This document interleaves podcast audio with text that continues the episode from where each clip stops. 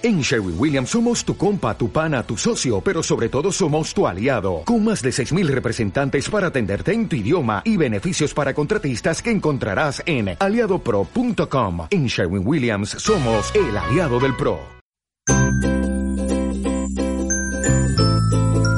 Cada día con Cristo es un recurso de granosdevida.cl.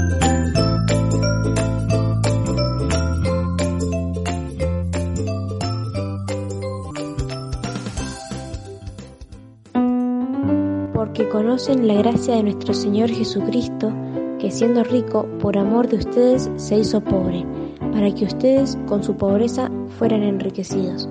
Segunda Corintios 8:9. Hola a todos los que nos escuchan en el podcast Cada día con Cristo. Sean bienvenidos a una nueva meditación. ¿Conoces la historia de Sansón? Se encuentra en el libro de los jueces, capítulos 13 al 16. Es un relato cautivante y rico en enseñanzas. Dios tenía un plan para Sansón. Quería emplearlo para liberar a Israel, su amado pueblo, aunque a menudo era muy desobediente este pueblo, el cual se encontraba bajo el dominio de los filisteos, quienes eran los enemigos del pueblo de Israel. Un día, Sansón descendió a Timnat, ciudad de los filisteos. Allí vio a una mujer con quien se quiso casar. ¿Cómo pudo pensar en tomar a una pagana por esposa? Su elección no era buena. Ciertamente no consultó a Dios al respecto. Aunque sus padres le advirtieron que eso era un error, él dijo a su padre, Tómame esta por mujer porque ella me agrada. Jueces 14.3. ¿Y nosotros? ¿No corremos también el riesgo de obrar como nos agrada a nosotros? Cuando tengamos que tomar una decisión, apresurémonos a preguntarle a Dios cuál es su voluntad al respecto y sigamos los pasos del Señor Jesús. Luego, no olvidemos a nuestros padres, los cuales, guiados por Dios, pueden darnos buenos consejos, los cuales haremos bien en escuchar. Pero Sansón se empecinó y mantuvo su decisión. Es preciso decir que sufrió muchos disgustos a causa de ese matrimonio, el cual por otra parte terminó muy mal. Pero ahora vamos a hablar de una bella parte de la vida de Sansón. Él descendió a Timnat acompañado por sus padres. Cuando llegaron las viñas, no lejos de la ciudad, apareció repentinamente un león joven, el cual se dirigía rugiendo hacia Sansón. Verdaderamente, ¿tendría motivos para sentir miedo? ¿O no los tendrían ustedes, queridos niños y niñas?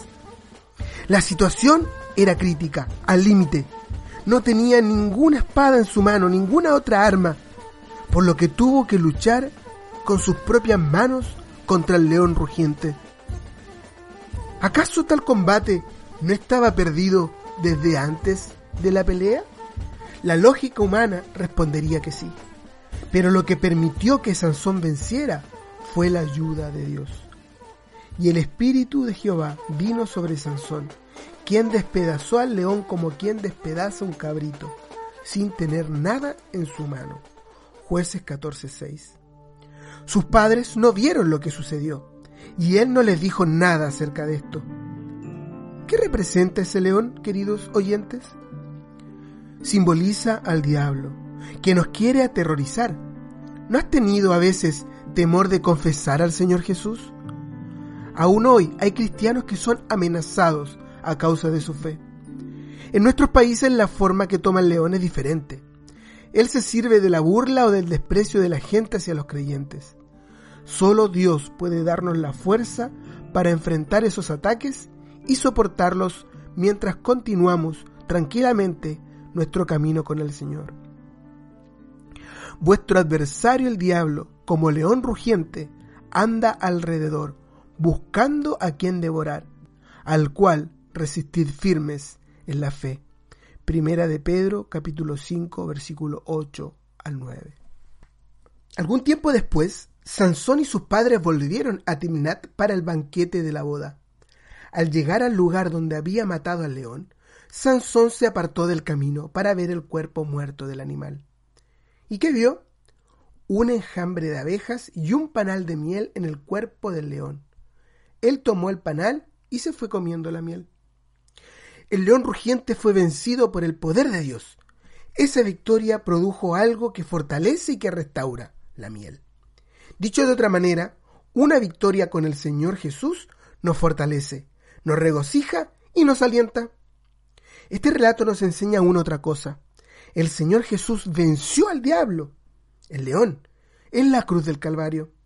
La miel que brota de esa victoria representa, para los que creen en Él, el gozo y la salvación, la fuerza necesaria para cada día y la confianza para el porvenir. El camino al cielo